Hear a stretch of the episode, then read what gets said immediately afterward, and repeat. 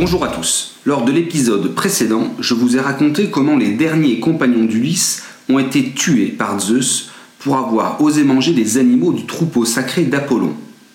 Le bateau a en effet été détruit lors d'une tempête. Ulysse a réussi à survivre en s'accrochant à quelques morceaux de bois du navire. Il a ainsi dérivé sur les mers pendant neuf jours et neuf nuits avant d'arriver sur l'île de la nymphe Calypso. Calypso est une nymphe de toute beauté.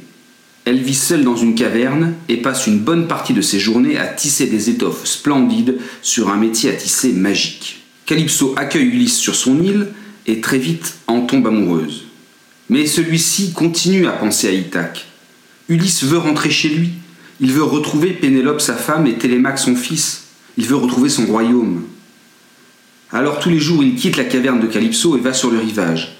Il regarde au loin, il espère voir venir un bateau afin de pouvoir monter à son bord et ainsi pouvoir reprendre son voyage de retour vers chez lui. Mais aucun bateau ne s'approche de l'île. Et les jours passent, les mois passent, les années passent. Ulysse est de plus en plus nostalgique. Cette volonté de rentrer chez lui ne le quitte plus. Les dieux, du haut de l'Olympe, voient à quel point Ulysse est triste. Ils savent aussi que sa vraie place n'est pas aux côtés de Calypso. Tous les dieux souhaitent permettre à Ulysse de rentrer chez lui. Tous les dieux, pas tout à fait. Un dieu est toujours très remonté contre Ulysse. Il s'agit de Poséidon. Poséidon est le père du cyclope Polyphène, cyclope qui a eu son œil unique crevé par Ulysse. Il faut dire que le cyclope avait tout de même mangé quelques compagnons d'Ulysse en guise de dîner puis de petit déjeuner. Revenons à la situation d'Ulysse. Athéna, la déesse protectrice des Grecs pendant la guerre de Troie, profite de l'absence de Poséidon pour faire une demande aux autres dieux de l'Olympe réunis dans le palais de Zeus. Elle propose d'envoyer Hermès, le dieu messager, pour dire à Calypso de laisser partir Ulysse. Athéna, pour sa part, se propose d'aller en personne à Ithaque pour aider le jeune Télémaque, fils d'Ulysse, à écarter les prétendants qui essaient de convaincre Pénélope de ne plus attendre Ulysse. Les prétendants souhaitent tout simplement se marier avec la reine pour devenir roi, les dieux donnent leur accord à Athéna. Celle-ci met aussitôt ses sandales d'or et se déguise en voyageur pour ne pas être reconnue. Ses souliers d'or lui permettent de voler et d'aller aussi vite que le vent. Ainsi, elle se présente rapidement devant la maison d'Ulysse, le palais du roi. C'est Télémaque qui vient lui ouvrir.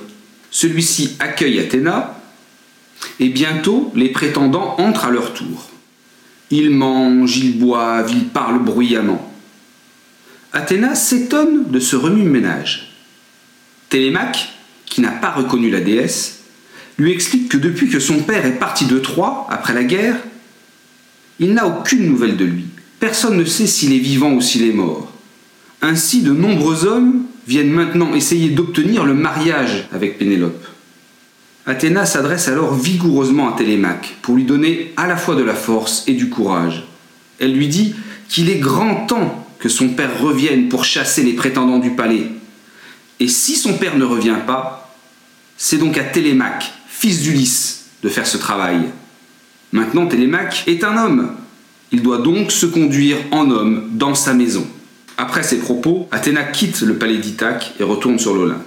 Télémaque réfléchit. Que peut-il bien faire pour chasser les prétendants du palais, pour rétablir l'ordre dans sa maison? Télémaque décide alors de réunir dès le lendemain matin une grande assemblée de tous les habitants de la cité et de faire un discours pour dénoncer le comportement des prétendants. À la fin de son discours, un des prétendants prend la parole.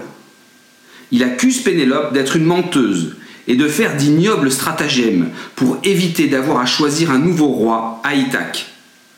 Il dit ainsi à la foule assemblée que Pénélope, la femme d'Ulysse, avait promis d'épouser un des prétendants lorsqu'elle aurait fini de tisser une étoffe.